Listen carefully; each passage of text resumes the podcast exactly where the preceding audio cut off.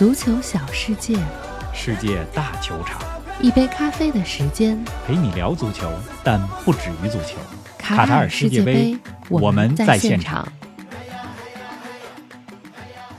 又一束亚洲之光，日本二比一战胜德国。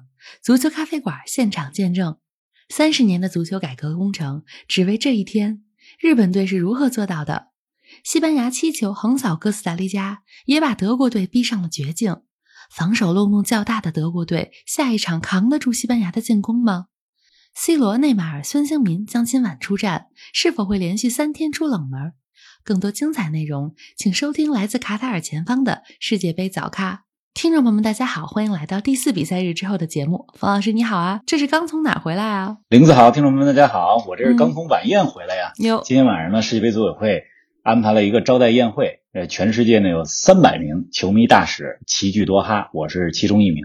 在这个宴会上呢，见到了很多老朋友，嗯，合了很多影，哎，而且呢，咱们足咖还获了一个奖，这个我还真没想到。哟，因为呢，这是世界杯组委会为了表彰咱们的播客在中文球迷群体当中做出了社区贡献，所以给了咱们一奖，还有个奖杯。嗯，看到照片了。回头呢，咱们专门做一期节目，我再给大家讲一讲咱们为什么能得这个奖。那么这个奖呢，属于每一位足咖听友。嗯，哎呀，真的特别兴奋啊！哎，这个奖杯啊，可以放在咱们足咖的荣誉室里，如果有的话。好主意，咱们也跟俱乐部似的，弄一个荣誉室，是吧？这个是第几座奖杯啊？咱们可以数一数。是啊。今天呢，反正是收获满满。在去这个晚宴领奖之前，先是去看了德国队和日本的比赛。没错，德国和日本的比赛可以说是世界杯开赛以来最佳比赛，没有之一。嗯，我觉得。如果你算上过去五到十届的世界杯赛，这场比赛都能算作是最精彩的十场小组赛之一。哎，真的是这场比赛的技战术水平非常高。简单来讲呢，就是好看、细腻、行云流水。日本队呢，二比一战胜了德国队。嗯，这球好看也得感谢德国，因为放在二十年前，德国队那时候的打法就是高举高打，对呀，对吧？对日本这种球队就打长传中调、传中呗。如今的德国队可不是那种打法，打的是小快灵。你打小快灵，你打不过日本啊！日本人练了三十年这种风格了。哎呀，这个 真的是光顾着夸日本了。也得照顾一下德国球迷的心情。说的是啊，玲子，你这心情还好吗？昨儿晚上我看你应该挺不舒服的吧？还行还行。这个作为德国球迷，昨天晚上确实是啊，德国队连续两届世界杯输给东亚球队，四年前是韩国，这回是日本。接下来两场小组赛，场场都是生死战啊！我真的是揪心啊。上届韩国，这届日本，下回二零二六世界杯是不是该输中国了？你这讽刺德国还是讽刺中国？哎，晚宴的时候呢，这个中日韩球迷大使合影。嗯，我跟这两位啊，一个是韩国的，一个是日本的。我这心想啊，你们都赢过韩国了，一个是在俄罗斯，一个是在卡塔尔，下一个该你们了吧，是吧？呵，想的有点远啊。四年也不远啊。那么今天这场比赛呢，日本赢球靠的真不是运气，是啊。那么日本的比赛结束之后呢，我看大家也在讨论这场比赛，就是日本为什么能赢球呢？日本能赢球，靠的不是运气，也不是对手轻敌，也不只是斗志顽强，而是什么呢？最关键的是技术。嗯，说说日本足球可以说是三十年磨一剑啊，先是学巴西，然后学欧洲，再之后呢，有了日本自己。足球风格和特色，嗯，日本的这些球员在不同国家效力，是吧？在各个国家磨练了自己全方位的技能，弥补了身高还有体能上的一些短板，同时呢，把脚下技术发挥到了极致。确实，这就是日本这些年的发展。日本是从九十年代初开始改革，那时候的改革从青训体系到自己的联赛体系，各方面改革也被称为是日本足球的明治维新。嗯。今天日本赢了球之后啊，我还真的看了看，就是从一九九八年日本第一次进世界杯，到上届二零一八年的世界杯，就是六届世界杯赛，日本一共踢了二十一场球。这二十一场球里边赢了五场，赢的呢分别是俄罗斯、突尼斯、喀麦隆、丹麦、哥伦比亚，就没有世界一流强队。对啊，上一届呢差点淘汰比利时，但是没赢。今天世界杯历史上第二十二场比赛，终于啊，日本终于赢了一支世界强队，德国队。没错，哎，大家都在说啊，沙特战胜阿根廷，日本战胜德国是同一个剧本，比分都是二比一，同样是反败为胜，同意这一种同一个剧本的说法吗？确实是同样的剧本，但是呢，过程有点不太一样。因为我觉得沙特赢阿根廷冷门成分呢还是更大。没错，日本队在赛前就是有实力跟德国队掰掰手腕的。嗯，日本和德国的比赛是吧？上半场德国队获得的绝对进攻机会更多。那日本呢，虽然上半场比较被动，但是并不慌乱。被动和慌乱是两个不同的概念。日本队人家呢是按照自己的节奏来打。进攻配合行云流水，防守当中协防和补位非常好。是的，我在现场看啊，就是日本队球员之间的协防做的非常的不错。一个球员背过了，一个球员身后出现空当，另外一个人马上上来。嗯、当然了，日本队只丢了一个球，也是因为他们的门将全天修一做出了多次精彩的扑救。嗯，真的是。那么七十分钟之后，日本队就开始发力了。创造出一系列威胁的进攻。第七十二分钟的时候，你们德国队的诺伊尔做出了一一次神扑啊，把日本那个球也扑出来。嗯，但是那个球就已经敲响了警钟，已经开始危险了。是的，嗯，危险了。果然，三分钟之后，日本进球了，是吧？三山勋、南野拓实在左边路做出了精妙配合，诺伊尔把球扑出之后，唐安绿补射破门。嗯，这三个人都是下半场上场的，有体力啊，冲击德国队的右边路。没错，哎，日本队的第二个进球啊，同样是替补上场的球员打进的。前野拓磨的进球绝对是个人能力的体现啊！那球我在现场看，就是前野拓磨那停球，好家伙，那么一个长传能把球停在自己的脚下，啊对呀、太漂亮，那难度非常之大。是啊，关键是停球之后一连串的动作非常自然，小角度打门，我估计诺伊尔都没有想到他能直接那么打球进了。真的是没想到，嗯，长传的是谁呢？板仓矿。板仓矿和前野拓磨这两个人都是德甲球员啊，一个波鸿的，一个门兴真的是，对吧？这场比赛之前大家都说是德国二队对德国一队，都说是德甲德比，是啊，德甲德比，结果呢，嗯二队赢了一队，这叫什么？师夷长技以制以制夷是吧？有有这么一说法，没错。而且那停球太漂亮了，赛后很多人啊拿这个停球的动图跟某些其他亚洲球队停球的动图做了对比，差距实在是有点大。哟，还有这么个对比，嗯我还真没看见。是的，哎，听说不仅日本球员给力啊，现场的日本球迷也很给力啊。从电视转播上就能听到啊，日本的助威声真是声势浩大啊。哎，今天啊，日本球迷真是多。嗯我发现日本这支球队啊，因为他踢得漂亮，踢出了美丽足球，所以来的球迷呢不光是日本的，我看就是说非日本人，就是说比如说法国人、有德国人很多支持日本的，嗯，其实也有支持日本是的只不过今天呢，就是是德国球迷穿的也是德国的队服啊，不能穿日本的队服。嗯我跟我一块儿去的法国的球迷领袖就是球迷大使，他就特别喜欢日本的球员，嗯所以呢，他穿了日本的队服去。我穿的是什么呢？我在咱们微加群里边也发了吧，嗯就是我穿的是德国队的凯泽斯劳滕这家俱乐部的复古球衣，嗯，一九九七年的球衣，凯泽斯劳滕奇迹嘛，对吧？嗯日本的球迷现场的助威声完全压过了德国啊！咱们来听一听。好的，咱们来听一下。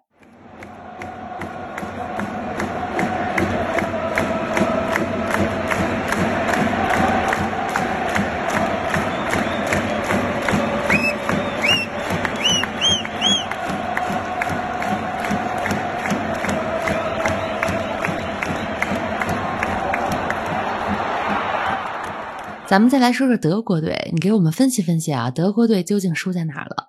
玲子，我这么跟你说啊，德国队啊踢的并不差，嗯，就上半场看啊，德国队踢的其实还挺好的，是啊尤其是京多安、穆西亚拉，再加上吕迪格表现的都不错。就是嗯前七十分钟吧，德国队给人的感觉就是他们的发挥比上届世界杯二零一八年俄罗斯世界杯时候要好。是的，哎，那至于怎么输的，要不你先给我们说说。我看你这比赛看的挺认真啊，是吧？而且呢，最近涨球了，你来先给我们分析分析。哎呀，我呀觉得德国队的边路防守啊有问题，两个进球都跟边路防守有漏洞有一定的关系。而且日本队的第二个进球是个非常简单的战术，后场长传，但德国队就是没防住啊。哎，说的挺有道理哎。咱们再更具体一点来说啊，嗯就是第一个球，日本打的是哪儿呢？打的是德国的右边路的肋部，嗯，是吧？日本队在自己的进攻左路做出了非常精妙的配合，是把德国队右边路给打透了。嗯第二个球是怎么回事啊？板仓晃在后场的长传，那是一个非常简单的战术。对啊，但是德国队的后卫施洛特贝克嗯，他没有想到前野拓磨能把那球给停下来没，反应过来，嗯，所以自己在做第二个动作的时候已经晚了。对他可能更没想到停完球以后会直接小角度射门。是的，所以德国队的边路防守，包括后卫身后的空当，这个是他们的软肋。那在进攻方面呢，我觉得现场看就是德国队有一些进攻打得有些复杂了，嗯，就是对日本这种球队是吧？有的时候要打得直接，要打得简单一点。没错。您正在收听的是《足球咖啡馆》，一杯咖啡的时间陪你聊足球，但不止于足球。我们现已推出 V 加粉丝订阅计划，微博搜索“足球咖啡馆”，成为 V 加会员，尽享五大专属福利：观看来自世界杯现场的专属视频，加入粉丝群与冯老师聊球，云喝一杯新鲜调制的零子咖啡，尽在足球咖啡馆 V 加计划。十一月至十二月，我们将在英超和世界杯现场。现在成为 V 加会员，抢先观看独家内容哟。随着西班牙七比零狂胜哥斯达黎加，德国队的出线形势很严峻了啊！要想小组出线，下一场是不是必须得赢西班牙呀？咱们来做做算术题吧，嗯给你算算分儿啊。日本呢，下一场对哥斯达黎加，大概率事件，日本应该是能够赢下哥斯达黎加。这样的话，日本就是六分了，嗯哥斯达黎加是零分，对吧？咱们再来看德国和西班牙，下一场如果德国平西班牙，那么德国一分，西班牙四分，两个队差三分。嗯，最后一场，即使西班牙输给日本，德国赢了哥斯达黎加，对吧？都是四分的话，比净胜球，人家西班牙今天拿了七个净胜球啊，你这德国最后一场得赢多少个球啊？真是 反正呢，就是现实很残酷，没错。对吧？但是呢，小组出线还是要梦想一下。现在问题是什么呢？就德国的问题是，即使赢了西班牙都不一定出线。现在不要想太多，打好每一场比赛，没错，好好踢球。专注西班牙的这场球最重要，先不要想别的。哎，说的我非常担忧啊！咱们说说西班牙吧，七球大胜啊，这状态也太好了吧！而且是六名不同的球员进的球。西班牙，咱们之前就说看好，对吧？嗯今年年初，二零零二二年，就是那第一期前瞻的节目，我就说西班牙队在今年的世界杯上估计会发挥的比较好。是，那么这场比赛呢，啊、七球大胜啊。不过呢，咱们也得从另外一个方向来看，就是说对手哥斯达黎加实力很有限，不能说明太多问题。嗯就一场大胜，赢了三分最重要，其他方面咱们还得往后看。是的那么，这场比赛呢，就是西班牙队路易斯恩里克在中场用的是巴萨的三名中场，布斯克茨、佩德里和加维。嗯，这场比赛巴萨球员表现的都挺好，对吧？前锋费兰托雷斯两个进球，左后卫阿尔巴多出色呀，既有助攻，而且还创造了点球。哥斯达黎加这边，纳瓦斯一场比赛丢七个球，这对于纳瓦斯来讲很少见啊。嗯而且我看了一下，有一两个失球跟他有直接的责任。哎呀，咱们不说德国了啊，就是等下次，对吧？下一场比赛，西班牙和德国打完了之后，咱们再说，还是期待一下这场出现生死战。是的。哎，昨晚的其他比赛，F 组的两场球，比利时一比零战胜加拿大，摩洛哥和克罗地亚互交了白卷。这两场球有什么要说说的吗？这两场球我没看啊，所以这个就不给大家说了。嗯咱们说球得严谨，得负责任，对吧？不要现场咱没看的比赛，只看了集锦的比赛，嗯对吧？这个就不给大家多说了。反正说一句吧，嗯加拿大时隔三十六年重返世界杯，面对比利时只输了一个球，而且呢，阿方索戴维斯的点球没打进，嗯对吧？零比一输球，输给世界排名第二的比利时，我觉得这是一个可以接受，的结果可。以接受。那希望这点球吧，不要影响阿方同学的信心。是的，另外呢，这场比赛当中，加拿大队的队长三十九岁的老将哈钦森首发出场，嗯这是他的世界杯首秀。是啊，等了多长时间了呢？等了将近二十年，因为他第一次代表加拿大出场的时候是二零零三年，距离现在已将近二。十年了，是的。